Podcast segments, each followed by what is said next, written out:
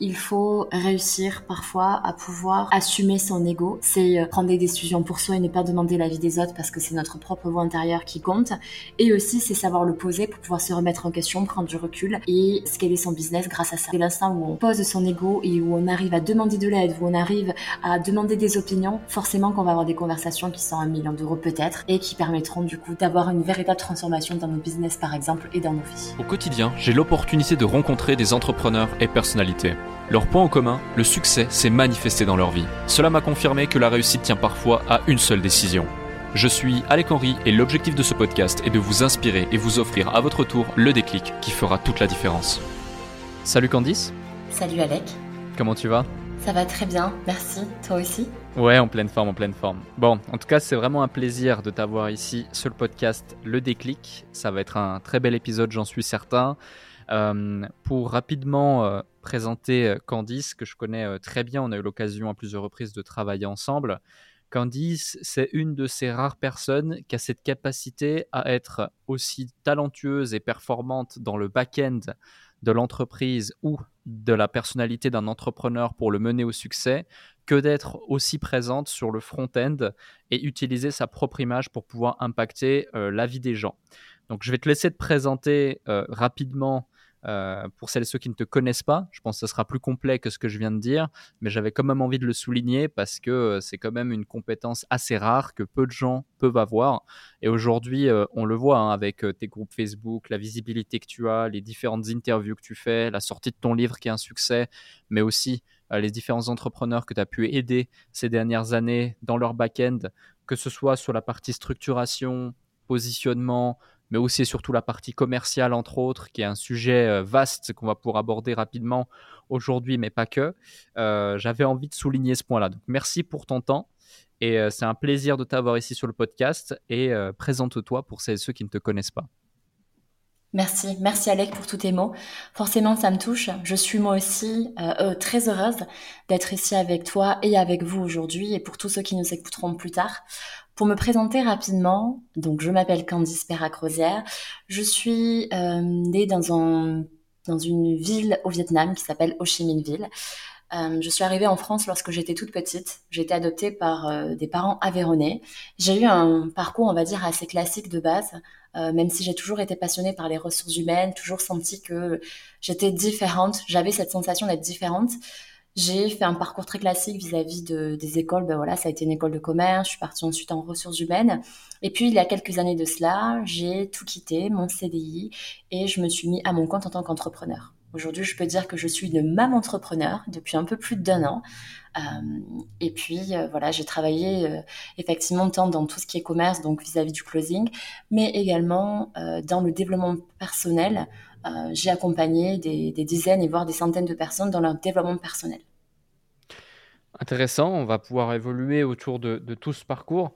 Euh, j'ai une question à te poser tout de suite. C'est, euh, tu parles de développement personnel. J'aime bien rebondir sur les derniers sujets. Parfois, tu le verras.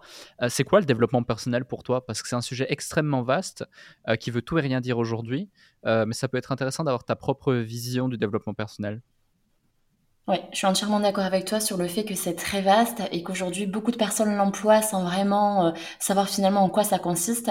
Euh, pour moi, le développement personnel, c'est simplement, en tout cas dans ma profession et dans le rôle que je joue envers les personnes, c'est de révéler leur potentiel, quelque chose qu'ils ont déjà en eux, d'aller euh, appuyer là-dessus et de l'exprimer dans leur vie jusqu'à un épanouissement personnel et, et quelque part un épanouissement complet. Donc ça peut être par exemple, voilà, savoir ça peut être sur un objectif comme savoir dire non. Euh, ça peut être également sur le fait de se sentir euh, plus charismatique ou plus avoir une posture leadership encore plus importante. Ou alors ça peut être simplement j'ai des personnes qui euh, me payent aujourd'hui pour se sentir mieux dans leur peau et pour pouvoir se décharger émotionnellement. Donc ça peut être simplement de l'écoute active envers quelqu'un et puis parfois des, leur donner des axes d'amélioration et des, et des idées. Hmm. Il y a hum, aussi un sujet que je voulais aborder avec toi, on va en parler, c'est euh, le, succès entrepreneurial euh, des femmes. Tu as beaucoup, beaucoup, mmh beaucoup de femmes dans tes clientes. Toi-même, du coup, tu incarnes parfaitement ce, message hein, parce que euh, on aime bien ici parler concret. On a beaucoup d'entrepreneurs qui nous parlent. je sais pas si tu peux nous en dire plus sur ton parcours entrepreneurial, sur le chiffre d'affaires que tu génères, sur les opportunités que ça te crée. Tu peux, tu as quand même un rythme de vie qui est relativement, on va dire, confortable. Euh, là encore, tu viens d'investir dans un bien immobilier euh, d'exception euh, dans lequel, dans lequel que tu vis, que tu retapes, etc. donc ouais, avec plus de concret, plus de chiffres, est-ce que tu peux nous dire plus sur ton parcours, la situation dans laquelle tu es, puis ensuite je rentrerai plus dans certains détails. Bien sûr, avec plaisir. donc pour faire assez succinct, je suis entrepreneur maintenant depuis un peu plus de trois ans. je me suis développée, enfin j'ai développé la compétence du closing euh, qui est euh, voilà encore une fois assez euh, avec une connotation parfois péjorative.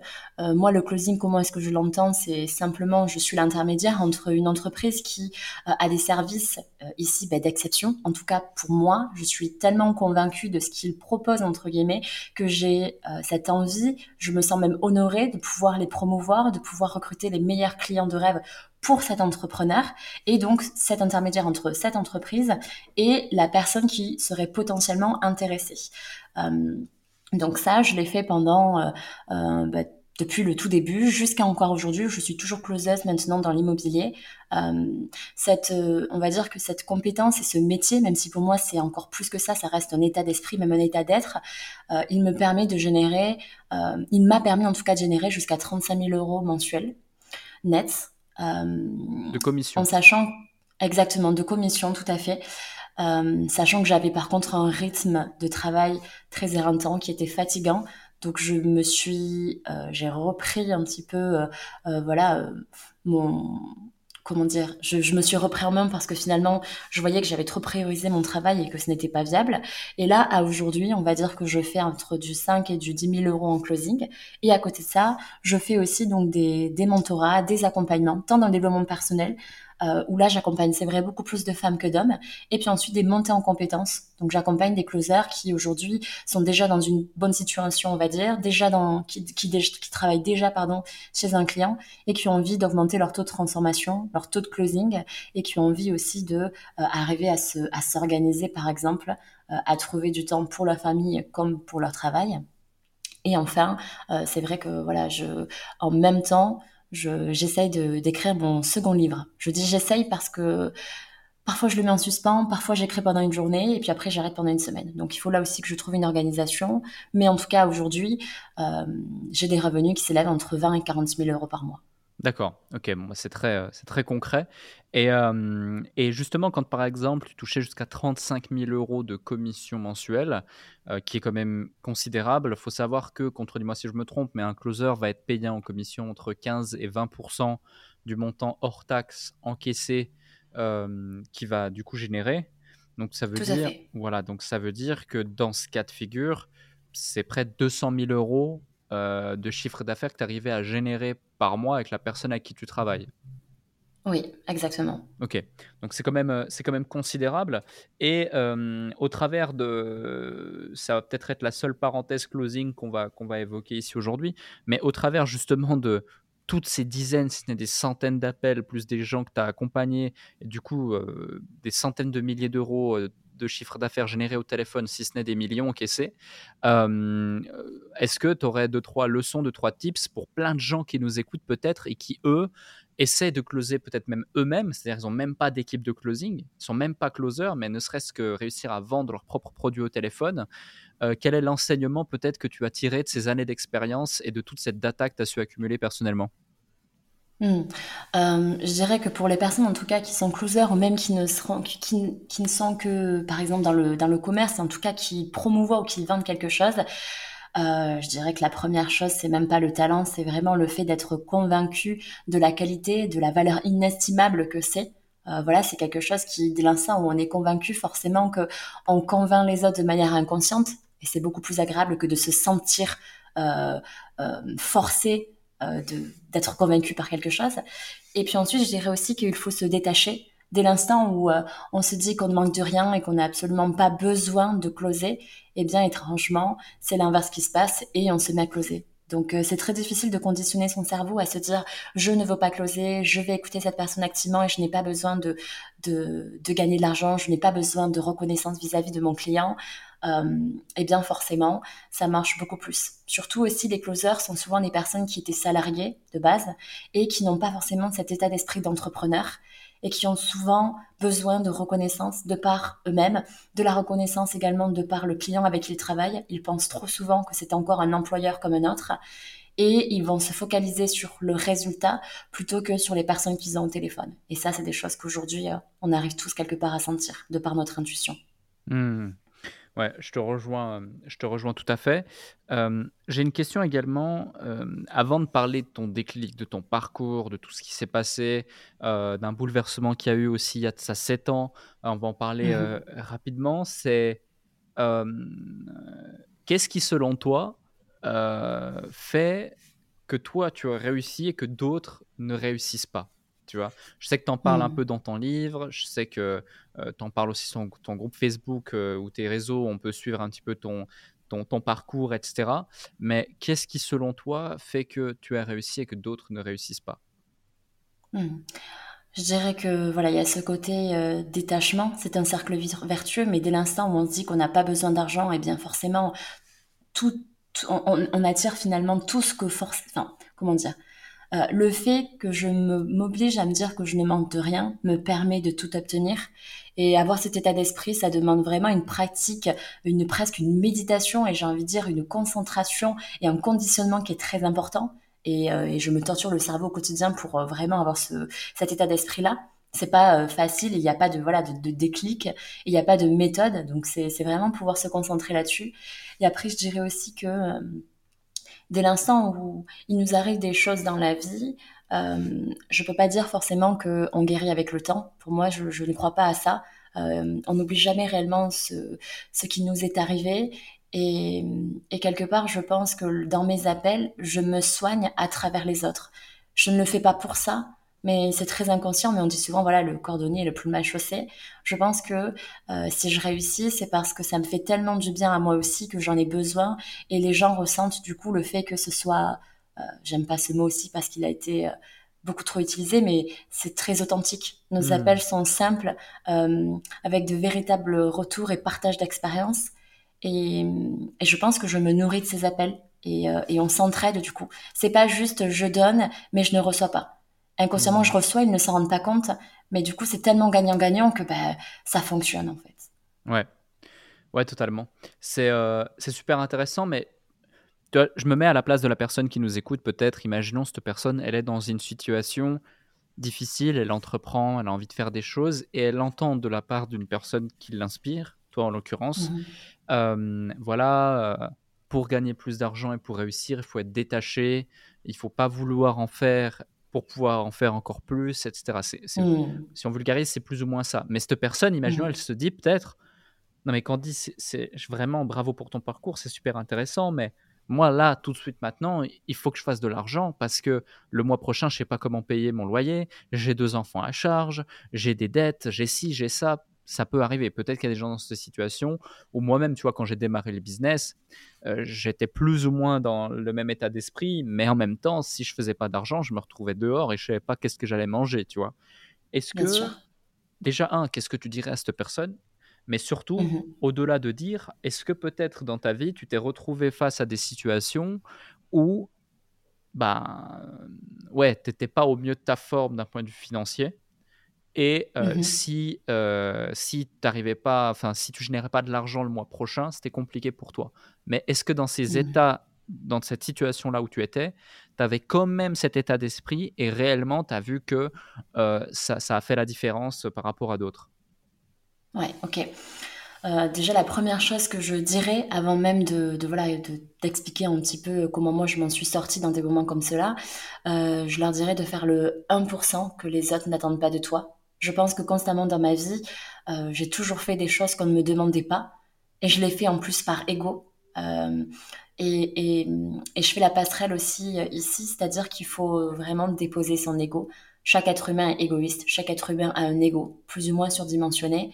Et je pense que je pense que je l'ai vraiment posé il y a quelques années, j'ai tellement été accusée de beaucoup de choses que j'ai vraiment posé mon ego et ça m'a permis d'être dans une transparence envers les autres et une clarté envers les autres qui était translucide en fait.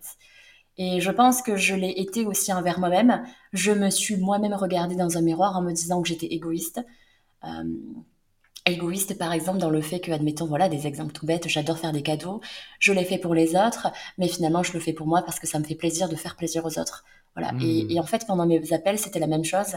Je pense que je les aidais, je les, je, les révélais, je les écoutais, mais au-delà de ça, je savais pertinemment que c'était parce que j'en avais besoin et que ça me nourrissait.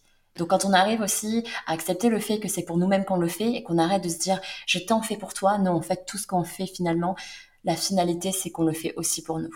Et dès l'instant où on pose cet ego, je pense qu'on arrive beaucoup plus facilement à atteindre nos objectifs. Parce qu'on a une, une vision qui est, qui est plus importante, qui est plus claire, et on arrive à prendre beaucoup plus de recul. Ok.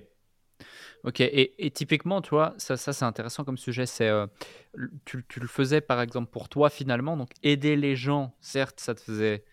en fait, d'aider les gens, ça te faisait plaisir, donc tu avais le sentiment de même si tu les aidais, euh, c'était pour toi. Mais qu'est-ce que tu ressentais euh, concrètement? C'est quoi? C'est le sentiment de, reconnaissance? Exactement. Ok. Tout à fait. Je pense que chaque être humain en a besoin pour lui-même, mais et encore plus dans notre génération aujourd'hui. Euh, voilà, quand je pense à mes parents et à leur génération, je me rends compte qu'ils n'ont pas forcément eu beaucoup de reconnaissance dans leur travail, et je pense qu'ils nous l'ont fait ressentir aussi de manière inconsciente.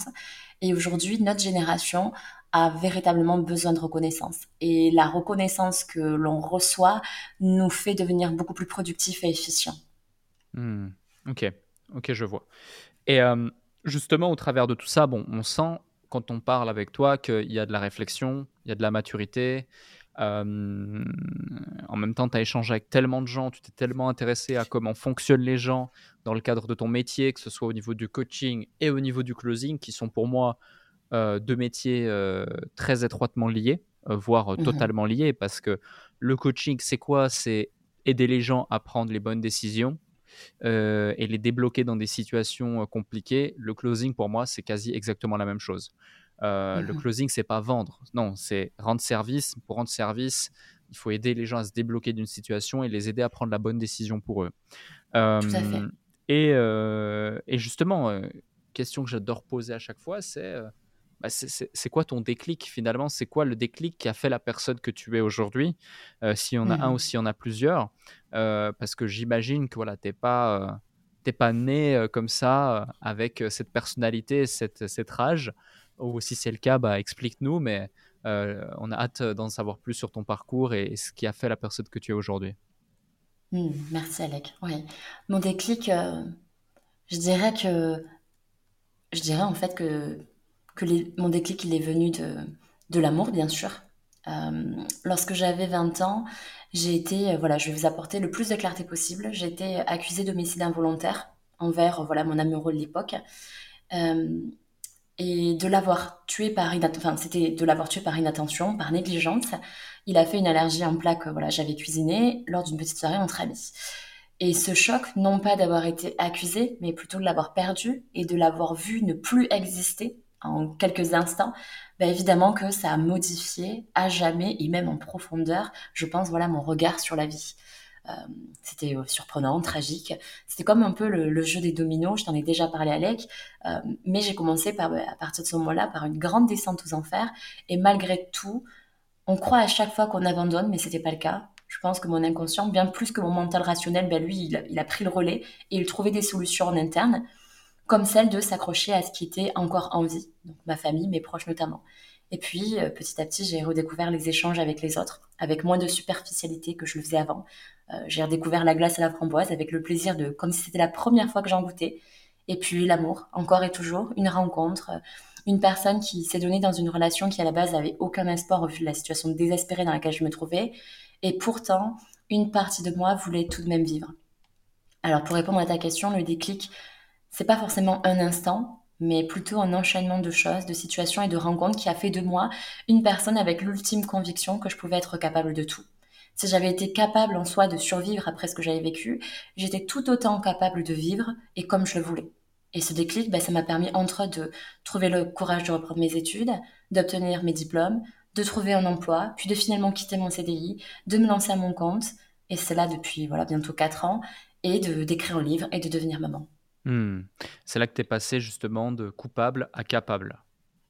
Oui, exactement, tout à fait. D'où le, le titre du livre, vous êtes euh, coupable, tracé, et euh, derrière, vous êtes, vous êtes capable. Et euh, j'invite d'ailleurs ceux qui nous écoutent à, à- lire ce livre. Il est disponible sur Amazon, il est disponible dans certaines librairies. et, et, et ça, peut, ça peut vraiment, je pense, en inspirer plus d'un et plus d'une. Et justement, en, en écoutant ton histoire, la première fois que tu me l'as raconté, je me souviens encore où et quand c'était. Hein, c'est euh, septembre ou octobre 2021. Euh, on était à Marseille au Mastermind mmh à table. Euh, tu, tu, tu m'avais raconté, tu m'avais raconté ça, etc. c'était, c'était assez fou. non pas l'histoire en tant que telle, qui clairement, c'est quand même, on est quand même sur quelque chose d'assez dramatique. Euh, comme situation mmh finalement. Euh, on va pas minimiser euh, la chose hein, par respect pour toutes les personnes concernées, mais c'est la, la, leçon de vie que tu as su en tirer derrière et la force que tu as su en tirer derrière par rapport à tout ce qui s'est passé pendant et après la situation qui était déjà très difficile en tant que telle.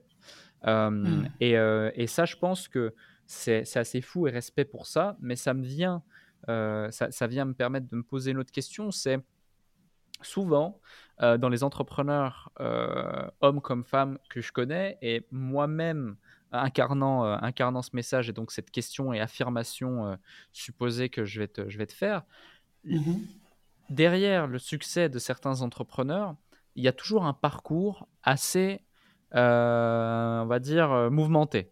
Tu vois, c'est mmh pas passé comme prévu euh, ils n'ont pas vécu une enfance facile, ou alors il y a eu euh, un traumatisme, un décès, une catastrophe, une tragédie. Euh, il y a eu quelque chose. Alors c'est pas tout le temps, ça, et ça ne veut pas mmh forcément dire que si vous avez une vie tranquille et que tout s'est bien passé, vous n'allez pas réussir dans l'entrepreneuriat. Et à contrario, ça ne veut pas non plus dire que si la foudre s'est abattue sur vous à 14 reprises consécutives, mmh vous allez réussir quoi que vous fassiez, quelle que soit la façon dont vous allez entreprendre. Mais il y a souvent ce, phénomène de au plus on va toucher un bas profond, au plus l'entrepreneur va aller chercher un sommet haut, euh, comme si euh, la vie était presque élastique. Est-ce que tu as déjà constaté ça? Et selon toi, quelle est euh, on va dire la conclusion que tu en tires? Oui, bien sûr que j'ai fait ce constat. Euh, et c'est très marrant que tu en parles et j'apprécie parce que j'ai justement eu cette conversation avec euh, bah, justement mon, mon, mari et euh, lui me disait qu'il n'avait pas forcément de, de vécu dramatique ni de véritable storytelling à raconter sur les réseaux sociaux. Et pourtant, aujourd'hui, c'est pour moi un des meilleurs entrepreneurs à succès. Bon, heureusement, quelque part que je le pense et que je crois en lui. donc, la théorie dont tu parles, effectivement, je suis aussi d'accord avec toi. C'est-à-dire que on n'est pas forcément obligé d'avoir vécu de grandes choses ou des choses dramatiques pour réussir, et inversement. Mais en revanche, oui, j'insiste sur le fait que euh, si on a, si vous avez vécu euh, des choses plus ou moins dramatiques, plus ou, avec avec une certaine gravité vis-à-vis de euh, votre votre confiance en vous, vis-à-vis -vis de votre entourage, votre famille, peu importe, je pense que on arrive plus facilement à prendre des risques je pense que on a une, euh, une vision encore plus long terme. Je pense qu'on est peut-être, on, dégage, ou du moins on développe un courage plus important. Quand je parle de courage, c'est donc de prendre des décisions plus rapidement, de prendre des risques calculés plus rapidement aussi, et on a moins peur parce qu'on a tellement eu peur ou on a tellement euh, reçu de la peur que ça fait moins mal et que donc on va prendre des décisions qui seront peut-être plus rapides et qui nous feront peut-être prendre des raccourcis dans la vie. Mais encore une fois, il n'empêche que tout est possible encore une fois et, on, est, tous capables de tout. Mmh. ouais. Et, euh, et justement, c'est super intéressant d'avoir ton point de vue. Et j'aimerais plutôt que là, on, on, puisse se nourrir aussi, imaginons, d'éléments concrets. Tu vois, euh, tu accompagnes beaucoup de personnes au quotidien. Euh, tu parlais de mmh développement personnel en début d'épisode. Tu as aussi euh, accompagné beaucoup de gens sur le closing, des équipes commerciales aussi. Et mmh finalement, contredis-moi si je me trompe encore une fois, mais moi-même ayant accompagné des équipes commerciales dans bon nombre de domaines et en, en, ayant mis en place des équipes commerciales sur différentes de mes sociétés, euh, ce que j'ai constaté, c'est qu'il ne s'agit pas d'avoir les meilleurs outils, les meilleurs CRM, les meilleurs scripts, voire même le meilleur produit pour être bon commercial. 80% du travail, ça se travaille dans la tête de l'individu. C'est-à-dire sa confiance, sa conviction, ce qu'il dégage, son comportement, son attitude, euh, l'aura qu'il va justement dégager, etc. Donc, c'est quand même beaucoup psychologique et c'est beaucoup mmh euh, personnel, émotionnel. toi, justement, qu'est-ce que qu'est-ce que tu as identifié chez des personnes qui viennent à toi pour des blocages, des problématiques, quelles qu'elles soient, euh, même si tu as des exemples concrets, euh, une anecdote à nous raconter sans pour autant donner des détails qui permettraient d'identifier la personne par suite de confidentialité, bien sûr, mais qui pourraient être utiles à la personne qui nous écoute, de se dire Ah ouais, là, Candice, quand elle a parlé de ça, par rapport à cette anecdote ou ce truc, je me reconnais là-dedans. J'ai envie de changer, j'ai envie de faire ça et j'ai envie d'appliquer ce conseil dont elle a parlé qui va me permettre d'avancer. Parce que il euh, y a un truc dont je discutais moi avec. Euh, euh, c'est drôle que tu me parles d'écriture d'un second livre, parce que je suis moi-même sur l'écriture d'un second livre, justement. Félicitations, génial. Merci. Et du coup, je discutais avec une personne de la maison d'édition avec laquelle je travaille, et euh, on parlait de l'industrie du développement personnel, justement. Et pour moi, euh, c'est pour 90% du volume que ça représente, en tout cas sur le marché français, une vaste escroquerie et un super système pyramidal extrêmement intéressant.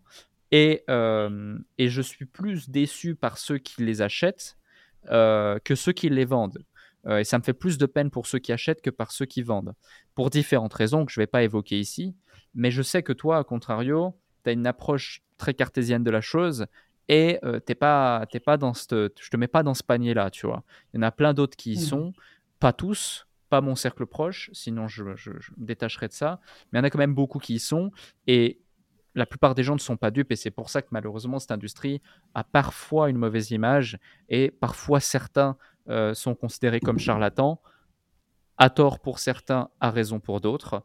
On va pas forcément, c'est pas le débat du sujet, mais l'idée ici de ma question, c'est que tu puisses nous raconter une ou plusieurs anecdotes euh, de, de, gens que tu as accompagnés, de patterns que tu as identifiés et de choses que ces gens ont pu mettre en place pour changer et pour atteindre les résultats qu'ils désiraient atteindre. Hmm, ok, super. Euh, un exemple, voilà, j'accompagne une femme qui vit au Guatemala, qui est française et qui, s'est expatriée pour euh, rejoindre son, enfin pour, euh, pour, rejoindre voilà son conjoint. Ils ont quatre enfants ensemble et ça faisait déjà des années et des années qu'elle, je vais faire exprès d'employer ce mot, qu'elle subissait certaines violences, pas forcément physiques, mais violences morales, qui s'obliger d'être enfermée chez elle avec un mari qui était jaloux, avec, on va dire, un, mode de, de, vie au quotidien qui était quand même très difficile et elle s'est quelque part totalement éteinte et oubliée où on va dire qu'il y avait une petite flamme en elle, en elle pardon, et euh, c'était soit ben voilà, elle s'éteint, soit elle se rallume. C'est une personne qui a lu mon livre. Je ne sais pas vraiment comment. Je pense que c'est l'algorithme Amazon et elle m'a contactée. Voilà, elle m'a contactée en me disant qu'elle avait découvert mon livre et si je pouvais l'aider. Euh, je n'ai pas de formation finalement type et mes clientes ou mes clients ne sont que des personnes qui me contactent de cette manière-là et on voit ensemble si ben, justement je peux les aider s'ils en ont envie. L'objectif en soi, c'est pas de faire une formation juste d'un type, mais c'est de pouvoir juste avoir des conversations avec elle et je me fais rémunérer pour ces conversations. La première n'est jamais payante et, et en soi, je choisis euh, de faire autant de séances gratuites si j'en ai envie. C'est-à-dire que c'est aussi un plaisir pour moi de découvrir ces personnes-là. Et en fait, j'insiste sur le fait que le développement personnel, pour moi, ça reste juste un échange, une conversation et peut-être un petit mot qui va réussir à débloquer toute sa situation. Je lui ai dit quelque chose qui... Euh, lui a fait à la base, je pense, beaucoup de mal et je lui ai dit qu'elle ne vivait que ce qu'elle tolérait. On me l'a dit à moi aussi un jour et ça m'a fait ce déclic aussi. Et je lui ai dit cette phrase et je pense que au-delà des séances qu'on a faites, eh bien finalement, elle ne retiendra qu'une seule chose, c'est cette phrase de tous mes coachings. Mais en fait, cette phrase, la manière dont elle l'a perçue, la manière dont ensuite elle l'a appliquée dans sa vie, a transformé sa vie.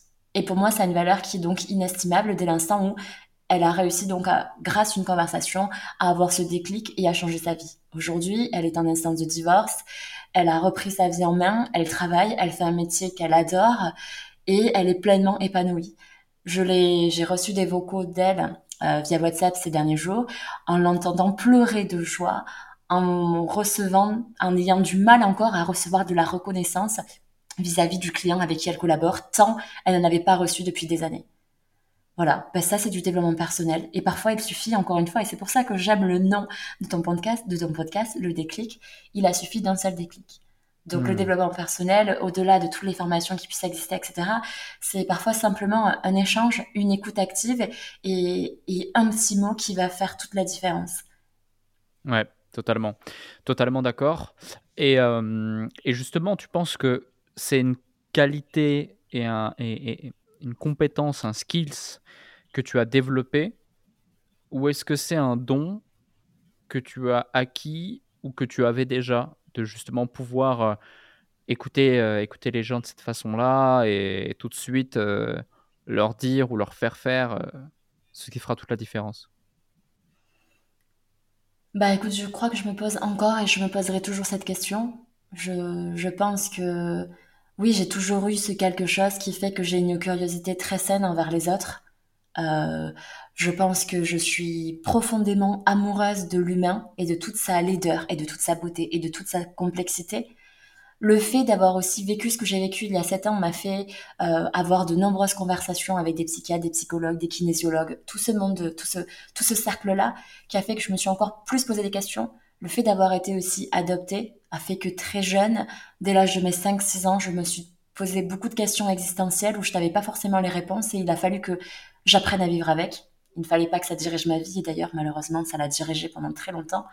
Et donc est-ce que c'est un don? Peut-être que non, peut-être que c'est juste depuis mon depuis le tout début, quand je suis arrivée en France, j'ai développé chaque année qui suivait, de par mes expériences, de par le rejet, de par l'abandon, euh, de par toutes les petites souffrances que j'avais, que j'ai développé finalement euh, cette compétence, si on peut l'appeler comme ça.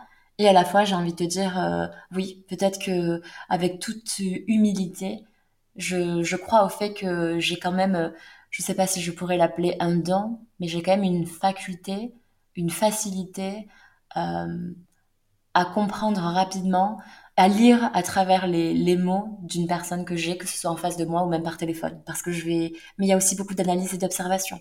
Je vais analyser euh, euh, le brin de la voix, le, ton de sa voix, la graduation, la manière dont elle parle, euh, la rapidité, la fréquence. Voilà, c'est des choses que je vais analyser et, et j'ai pas fait d'études, par exemple, pour faire ça.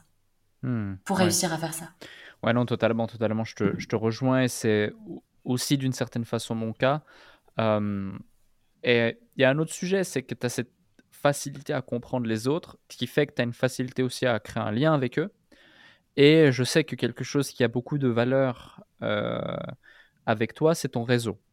Euh, dès lors mmh qu'on a besoin de quelqu'un de spécifique autour euh, de soit la vente, soit l'accompagnement client, soit du coaching, soit même des assistantes ou autres, souvent tu es la personne à qui on va faire appel, ou en tout cas on va se poser la question à un moment donné, ok, et si on appelait Candice à la rescousse Et tu vas faire un message euh, dans un groupe, un de tes groupes ou euh, deux, trois messages vocaux sur WhatsApp et rapidement nous trouver la solution là où les pépites qui vont faire, euh, qui vont faire toute la différence. Comment est-ce qu'on fait pour développer justement un réseau puissant et ou une légitimité dans un domaine qui, est, qui est saturé? Parce que finalement, ce qui est intéressant te concernant, que j'ai pu identifier, remarquer, c'est que tu n'étais pas forcément la personne la plus connue dans ton domaine, la plus famous, mmh la plus suivie, avec euh, des dizaines ou des centaines de milliers de personnes, etc. etc. Mais en revanche, tu avais cette faculté à euh, rassembler, euh, à fédérer peu de gens, entre guillemets, même si on parle quand même de plusieurs centaines de personnes, mais de manière très, très, très engageante et très qualitative. C'est-à-dire tant sur les profils que sur la façon dont c'était fait. Euh, qu'est-ce que tu as mis en place si tu devais justement euh, verbaliser ça et nous expliquer la stratégie ou la vision que tu avais autour de ça et comment tu t'y es pris pour justement aboutir à ce résultat-là? Hmm. Euh, je dirais que ma valeur première, ça reste la famille et ça le sera toujours. Et je pense que il y a un infime voile entre ma vie professionnelle et ma vie personnelle. Ça a des côtés positifs, ça a des côtés négatifs. En tout cas, c'est comme ça que je vois la chose et c'est que comme ça que je peux vivre en harmonie, on va dire. Et c'est pour ça que dans mon réseau, finalement, c'est aussi comme une véritable équipe, une véritable famille.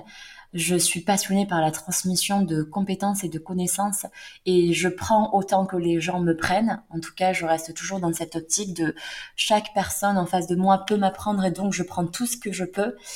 Et, et je ne sais pas si, si c'est pessimiste ce que je vais dire, mais je reste quand même dans les faits, convaincue du fait que c'est soit tu scales ton business, donc soit tu augmentes, tu deviens justement famous comme tu le dis, et tu as de plus en plus de, de réseaux et de clients, soit justement tu as un réseau qui est un petit peu plus fermé. Euh, il existe, euh, voilà, je, vois aujourd'hui des personnes qui ont une très grande communauté et qui arrivent malgré tout à euh, avoir ce lien très fort avec son réseau mais en tout cas, pour ma part, je pense que ma limite, elle, se trouve là. Elle se trouve dans le j'ai besoin de connaître personnellement toutes les personnes que j'accompagne, toutes les personnes qui sont dans mon réseau. Et à aujourd'hui, avec la vie que je mène aussi du côté personnel, le fait d'être maman, le fait d'être aussi ben, la compagne pour mon conjoint, fait que j'en suis à saturation. Ou du moins, c'est parfait comme ça. C'est-à-dire que je n'ai jamais eu cette ambition de scaler, je n'ai jamais eu cette ambition d'augmenter mon réseau. Et ça me convient comme ça parce que c'est ça la définition pour moi de la réussite, pour moi personnellement. Ok. Donc en fait, si demain je décidais de scaler, je pense que je n'arriverais effectivement pas. Et, voilà, et là ça, ça rejoint mon livre où on dit qu'on est capable de tout. C'est ma limite. C'est en tout cas celle que moi, je m'oblige à avoir parce que c'est bien trop important pour moi de connaître toutes ces personnes personnellement. Quelque part, je connais quasiment le nom des enfants de toutes les personnes que j'ai accompagnées. Je sais exactement ce qu'ils font dans leur vie. Euh, et en soi, si euh, toi qui m'entends voilà dans le podcast d'Alec et qui veut réellement scaler son business, eh bien effectivement, c'est pas que je ne peux pas t'aider ou te conseiller, mais c'est qu'en tout cas, ce n'est pas ma définition à moi de la réussite. Mais dès l'instant où c'est la tienne, eh bien on est on va chercher cet objectif. Mais le mien, en fait, il reste euh, dans le fait d'avoir un réseau qui reste une famille. Hmm, ouais. Ouais, non, on est, on est d'accord. Justement, tu parles de, tu parles de famille. C'est une valeur qui est importante pour toi. Euh, souvent, tu, tu m'envoies deux, trois photos euh, de ta fille. j'ai aussi été invité à ton mariage et merci pour ça. Malheureusement, j'ai pas pu m'y rendre, mais j'ai vu que c'était une fête incroyable et que euh, j'ai remarqué aussi que justement dans tes invités, il y avait beaucoup de personnes avec qui tu travailles, certains de tes clients, certains de tes partenaires. Mhm.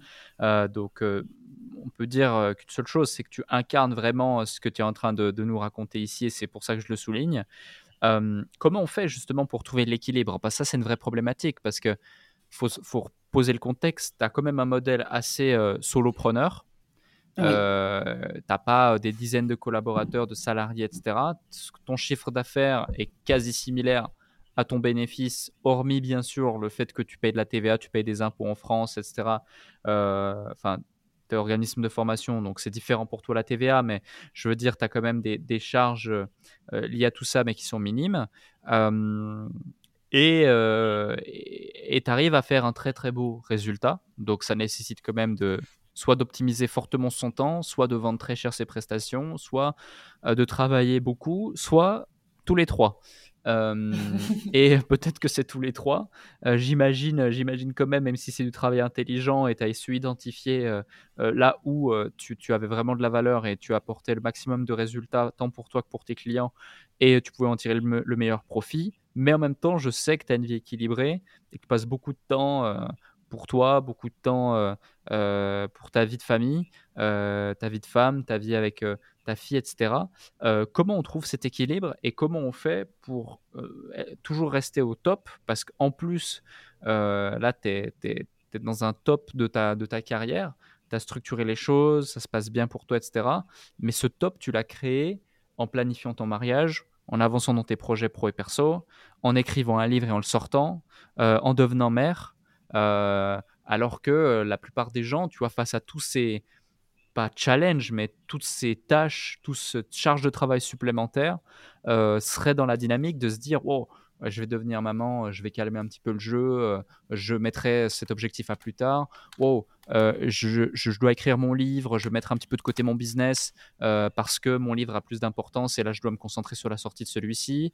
wow, je dois préparer mon mariage, je, vais, je vais du coup avancer sur mes différents projets une fois que ce sera derrière moi parce que je ne peux pas tout gérer. Et toi au contraire, tu arrives à tout gérer et le tout avec succès et euh, toujours montrer que tout se passe bien. Donc soit euh, tu sais très bien euh, cacher les choses sur les réseaux sociaux et, et, nous montrer le meilleur de toi-même et autres, mais vu que je te connais aussi plus dans le privé, je sais que c'est pas forcément le cas même si les réseaux sociaux, on montre toujours ce qu'on veut bien et puis euh, on essaie de montrer des jolies choses, c'est certain.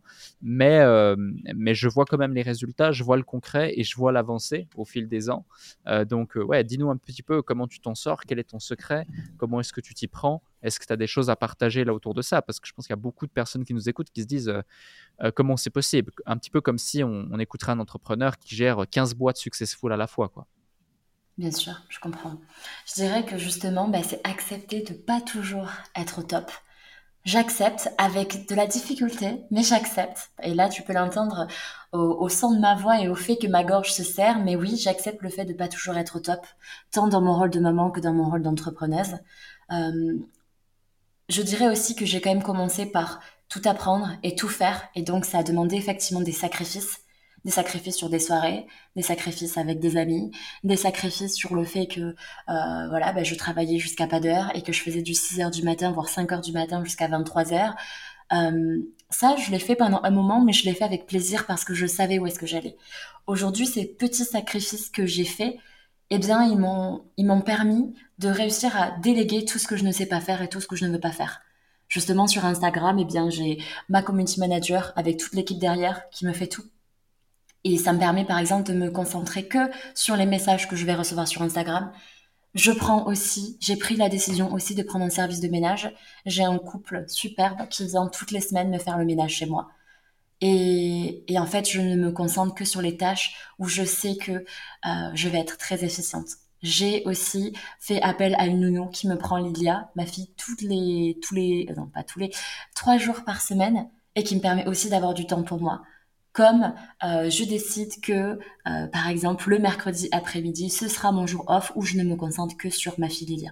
Donc en hmm. fait, c'est vraiment, j'ai quand même accepté et décidé de faire des petits sacrifices au tout début pour vraiment quand même euh, avoir la même mise un petit peu sur tout au départ. Je dis souvent qu'un entrepreneur, c'est quand même très intéressant qu'il soit au courant de tout qu'il sache quand même un minimum en quoi consiste la comptabilité, qu'il sache un minimum en quoi consistent euh, les statuts d'une entreprise, qu'il sache, voilà, peu importe, mais qu'il soit vraiment au courant de toutes les sphères entre, de toutes les sphères de l'entrepreneuriat, jusqu'à un moment donné où effectivement, dès l'instant où on arrive euh, à, gagner un salaire et à remplacer le salaire qu'on pouvait avoir en tant que salarié et où on voit qu'on gravit des échelons, c'est accepter de ne pas toujours être au top, accepter de ne pas toujours pouvoir tout faire et d'accepter de croire aux autres. Et ça, c'est une faculté aussi que j'ai, et je sais qu'il y en a beaucoup qui, pour qui c'est très très difficile de faire confiance aux autres. Le fait de faire confiance aux autres m'a pas toujours rendu service, je dois bien l'avouer. Euh, j'ai moi aussi, je pense, euh, été très souvent trahi, mais finalement, quand je fais le constat, quand je fais le, le, le ratio, eh bien, je suis toujours très heureuse d'avoir toujours fait confiance aux autres parce que ça m'a malgré tout permis des superbes collaborations, de super partenariats et aujourd'hui de très bons amis. Ok. Et voilà, et ça, c'est une faculté qui est difficile quand on est entrepreneur. À qui faire confiance, comment, quand? Hmm. Justement, euh, à qui faire confiance, comment et quand? Est-ce que, euh, sans rentrer dans les détails si tu veux pas, tu as déjà eu des grosses déceptions qui t'ont coûté du temps, de l'énergie, de l'argent en ayant fait confiance à des individus? Et euh, deuxièmement, si c'est le cas, quelles sont là où les leçons que tu en tires au travers de ton parcours entrepreneurial? Alors oui, bien sûr, pour répondre à ta première question, bien sûr que ça m'est arrivé. Et la deuxième, en fait, c'est juste de se dire, euh, en fait, on a le choix, soit on le prend positivement, soit on le prend négativement. Je le prends positivement en me disant simplement, ok, ça veut traduire quoi? Qu'est-ce que qu'est-ce que cette expérience veut me faire retenir? C'est mmh. difficile, hein Et je ne dis pas que je le dis de suite comme ça, aussi rapidement.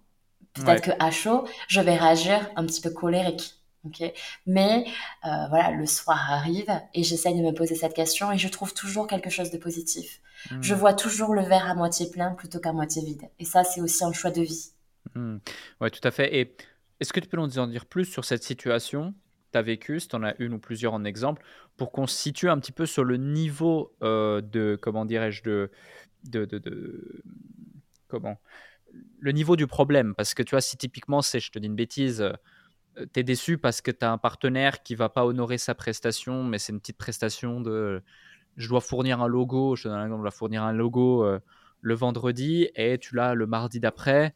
Bon, voilà, euh, tu es, déçu, mais voilà. Si par contre c'est carrément une trahison, un vol, un, quelque chose qui, qui, met dans la sauce euh, toi ainsi que ta réputation, etc., euh, sur une grosse ampleur et sur un gros dossier, là c'est différent. Pour que les gens qui nous écoutent se situent, sans pour autant voilà, donner de détails ou des dons, des choses comme ça, bien entendu, mais qu'on se situe parce qu'on pourrait se dire, ouais, mais euh, ok Candice, j'entends bien ce que tu dis, mais c'est quoi le niveau d'intensité justement de cette situation pour réagir de la sorte? Parce que certains pourraient se dire, oh, ben, attends, ben là c'est beaucoup trop gros, non, je peux pas supporter ça. Tu vois? J'entends.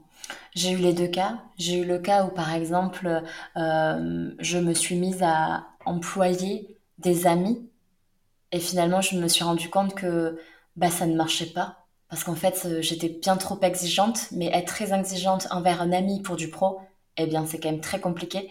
Donc, euh, la leçon, c'était simplement de, lorsqu'on a déjà une relation forte, ne pas chercher à toujours vouloir rendre service et à augmenter euh, en essayant de se dire bon ben je vais l'employer parce que ça va l'aider. Je pense que voilà quand il y a quelque chose qui est déjà beau, pourquoi vouloir le, gâcher en, en, en, augmentant ses chances en fait justement que ça détériore. Et la deuxième c'est euh, quand euh, justement je, deviens bien trop proche de mes relations professionnelles.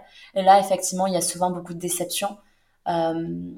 c'est simple voilà, j'ai eu des relations, euh, euh, des, partenariats et des collaborations avec des personnes pour qui je pour qui j'ai beaucoup compté et pour qui eux ont beaucoup compté pour moi. Et à partir de ce moment-là, on se, on s'autorise aussi à être encore plus déçu. Ça resterait totalement professionnel. Je serais déçu, mais je, je passerai encore plus vite à autre chose. Je dirais simplement, bon ben, on se, on se quitte et puis je, je remploie quelqu'un d'autre. Mais dès l'instant où il y a de l'affect, dès l'instant où il y a une part de, d'amitié qui, qui est aussi à l'intérieur de cette relation professionnelle, forcément que oui, il y a beaucoup de déception. En soi, je ne me sens pas, je ne me suis jamais sentie réellement trahie par un collaborateur, mais je me suis sentie utilisée et, euh, et un petit peu, euh, euh, de par le fait que je ressentais beaucoup beaucoup de reconnaissance pour ces personnes-là, oui, parfois je pense que on se sent aussi utilisé. Mais après, euh, j'insiste sur le fait que ce n'est pas que dans l'entrepreneuriat, parce que euh, dans le salariat, ça arrive aussi qu'un employeur nous, nous donne beaucoup de reconnaissance et il nous caresse dans le sens du poil et puis finalement il nous utilise. Et aussi, j'insiste aussi sur quelque chose, si vous êtes, si vous avez vous aussi euh, traversé un peu comme moi, voilà, ce genre de situation, tant dans vos vies professionnelles que personnelles, c'est aussi malheureusement de notre faute. C'est-à-dire qu'encore une fois, j'insiste sur le fait qu'on ne vit que ce qu'on tolère. Et si ça m'est arrivé, et si ça m'est arrivé à plusieurs reprises, c'est qu'il y a aussi une part de moi qui joue là-dedans et qui a fait que c'est arrivé.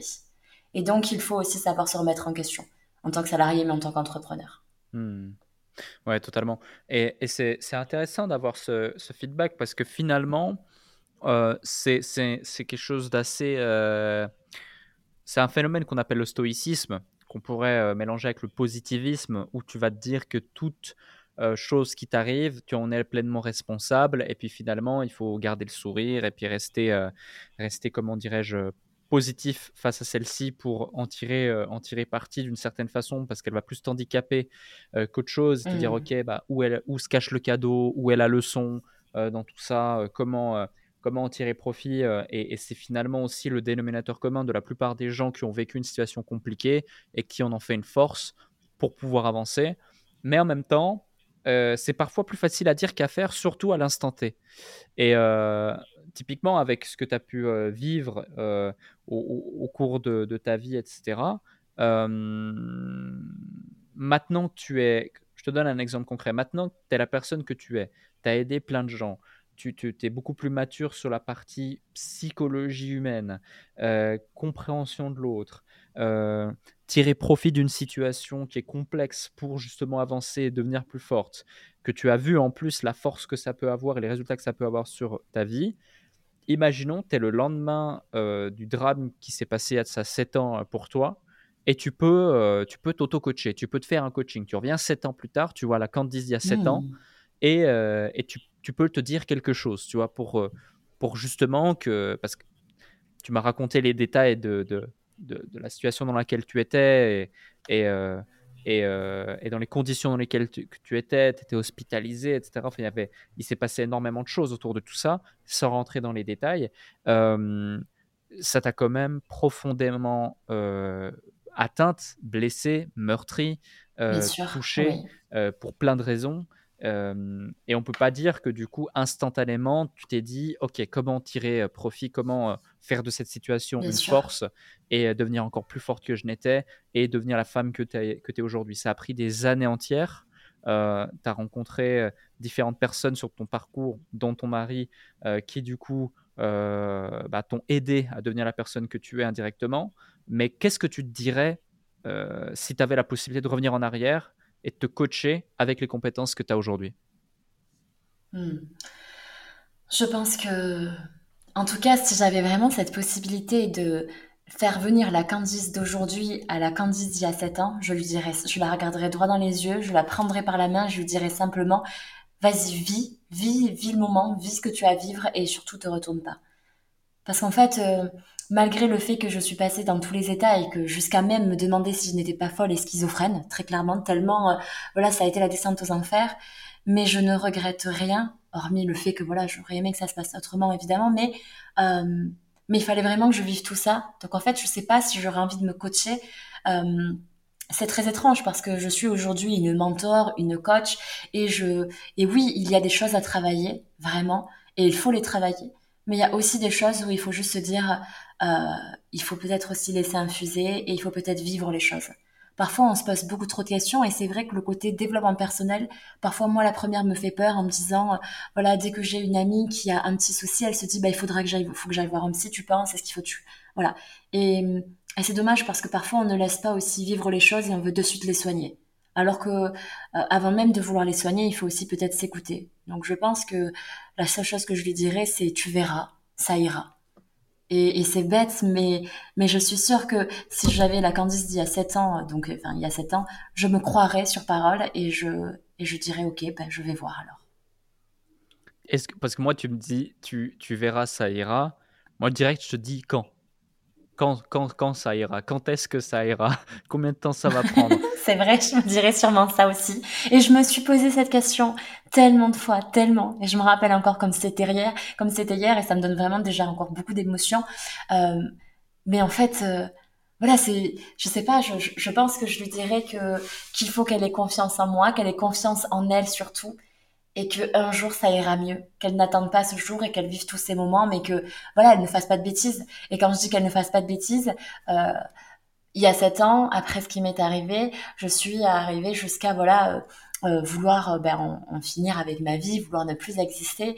Et ce dont je peux vous assurer, c'est que lorsque j'ai pris tous ces médicaments, je me suis regardée dans un miroir et la dernière seconde avant que je m'évanouisse, je me suis regardée en me disant mais pourquoi est-ce que tu as fait ça? Et je l'ai regretté. Et mmh. puis quand je me suis réveillée le lendemain, eh bien, je, je me suis dit, bah merde, je me suis ratée. Mais donc c'est pour dire que, voilà, je, je pense que même les personnes qui sont vraiment en, en, avec des idées noires comme ça, c'est simplement de la détresse. J'étais convaincue qu'il fallait que ça s'arrête, mais au fond de moi, euh, j'étais simplement en détresse et je voulais juste qu'on m'aide. Mais parfois, je dis souvent aussi, il y a personne qui te sauvera. Il y a que toi qui peux te sauver. Et même si oui, il y a plein de choses qui ont fait que ça m'a aidé et que ça m'a sauvé, c'est moi qui ai voulu me sauver. C'est juste que je voulais pas l'assumer. C'est que je préférais être une personne triste parce qu'en plus de ça, j'avais la sensation de ne pas avoir le droit d'être heureuse. Donc euh, je me hmm. flagellais psychologiquement en me disant bon ben voilà, je hmm. je, je, mérite pas. Mais en fait, il n'y a que nous qui peuvent se sauver. C'est ça, et c'est bien quand tu es triste parce que les gens ils te rassurent. Et du coup, tu attires l'attention sur toi. Exactement, tout à fait. Et à ce moment-là, j'en avais cruellement besoin, je pense. Ah non, mais c'est ça, c'est ça. Aujourd'hui, on en rigole, mais tu sais, euh, beaucoup de gens, malheureusement, euh, malheureusement, c'est ça. Et, euh, et, et c'est un peu une façon simple et habile qu'ils ont trouvé d'attirer l'attention sur eux. On peut pas leur en vouloir, c'est un sentiment de, détresse, parfois de, mal-être, et parfois leur seule solution pour attirer l'attention. Mais c'est important d'en avoir conscience et peut-être de, nourrir l'esprit de ceux qui nous écoutent face à cette situation. Pour, un, ne pas la vivre, deux, s'en sortir de cette situation s'ils la vivent, et trois, bah, réagir correctement s'ils ont un proche à eux qui, qui la vivent. Euh, Tout à fait. Une autre question, c'est que moi-même, tu sais, quand j'étais ouvrier à l'usine, je détestais ma vie, j'en pouvais plus, je n'étais pas fier de moi, et que je me disais tous les matins, limite, euh, est-ce que c'est aujourd'hui que tu as les couilles de, te jeter sous ce train? Euh, Donc, mhm. je, moi-même, je connais cette situation.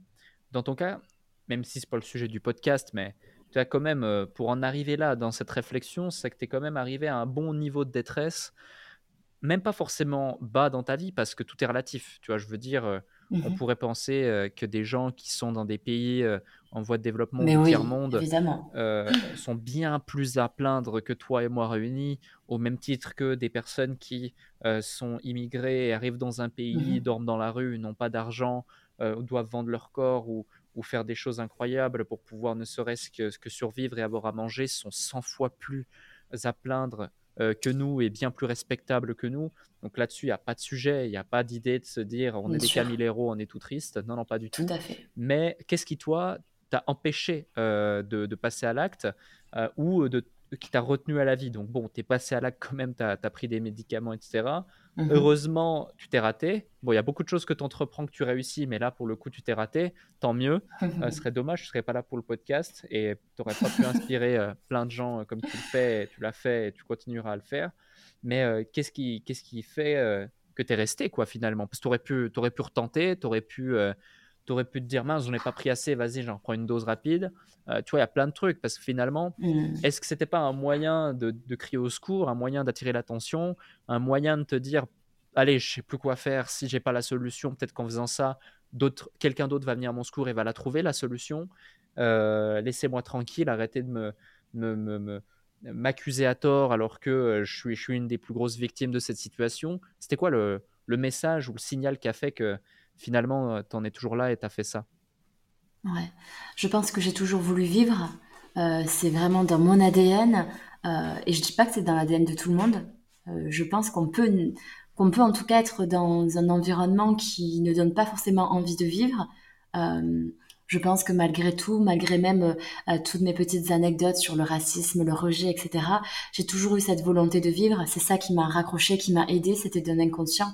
Euh, ce côté en fait euh, euh, suicidaire, c'était un véritable fantasme, hein. c'est-à-dire que j'étais une autre personne très clairement, et ce serait te mentir que de te dire que je n'ai pas retenté plein de fois de le faire, parce que si je l'ai fait, donc on peut penser que ce n'est pas du courage, mais il faut vraiment se rendre compte que l'égoïsme là, il n'y est plus. C'est-à-dire que on se rassure en se trouvant des excuses et en se disant que les proches que nous avons, ils se retrouvent, ils iront bien parce qu'on a aussi d'autres proches qui sont proches aussi avec eux.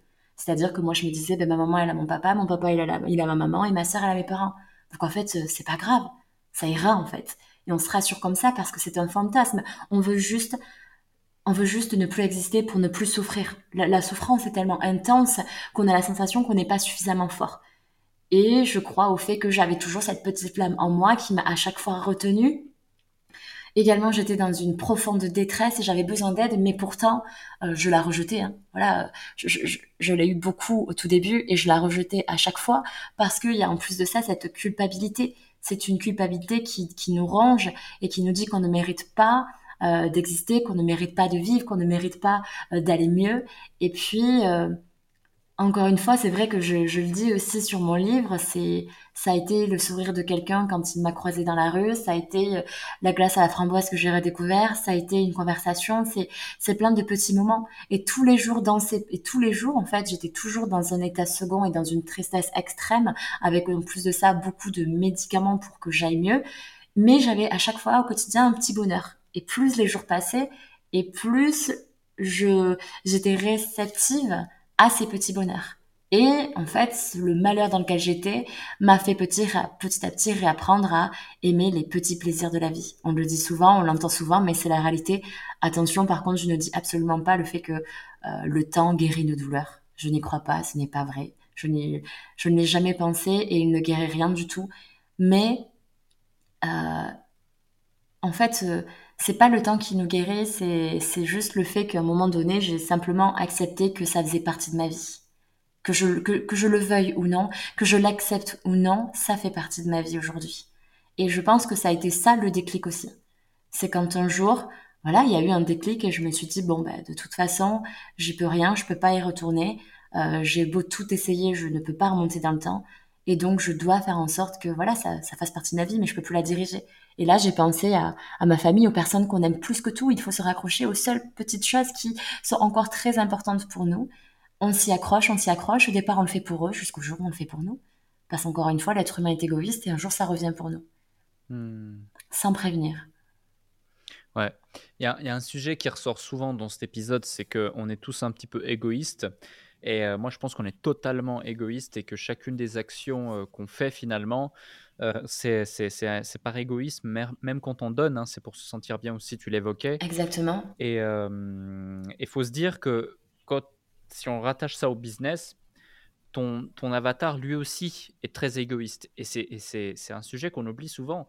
C'est que lui, quand tu veux lui vendre quelque chose ou autre, ce qui compte pour lui, c'est concrètement qu'est-ce que ça va changer dans sa vie, dans son quotidien.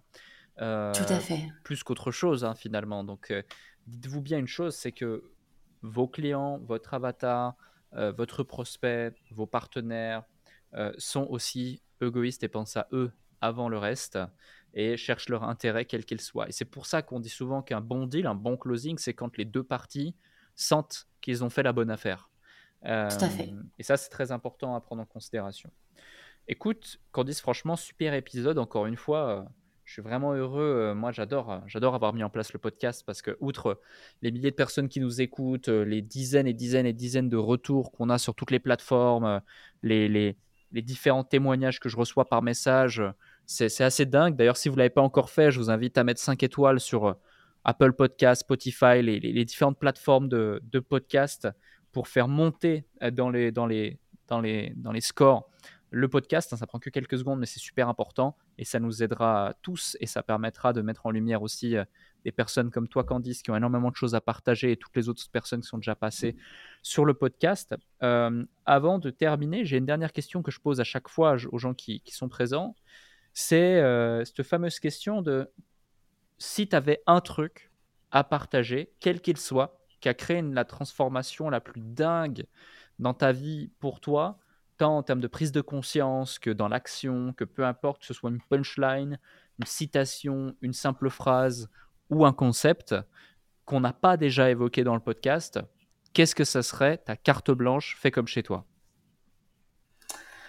Euh, eh bien, je, rebondirai encore une dernière fois sur, le, sur ta conclusion qui est de effectivement on est tous égoïstes et que donc il faut euh, réussir parfois à pouvoir assumer son ego et parfois à pouvoir le poser. Donc quand c'est l'assumer, eh bien c'est l'assumer pleinement et savoir dire non. C'est euh, prendre des décisions pour soi et ne pas demander l'avis des autres parce que c'est notre propre voix intérieure qui compte. Et aussi c'est savoir le poser pour pouvoir se remettre en question, prendre du recul et euh, scaler son business grâce à ça. Dès l'instant où on pose son ego et où on arrive à demander de l'aide, où on arrive à demander des opinions, forcément qu'on va avoir des conversations qui sont un million d'euros peut-être et qui permettront du coup de d'avoir une véritable transformation dans nos business par exemple et dans nos vies. Magnifique. Merci pour ce partage, merci pour ces partages, merci pour cet épisode Candice, c'était vraiment un plaisir. Et euh, pour celles et ceux qui désiraient euh, avoir euh, plus d'informations à ton sujet ou en savoir plus sur qui tu es, ce que tu fais au quotidien ou même découvrir ton livre, il y aura les liens directement dans les descriptions du podcast sur les différentes plateformes. Je te remercie encore pour ton temps. Et puis, euh, c'était super, super intéressant, super inspirant de faire cet épisode avec toi. Merci Alec, c'était vraiment un plaisir, j'ai adoré. Merci beaucoup.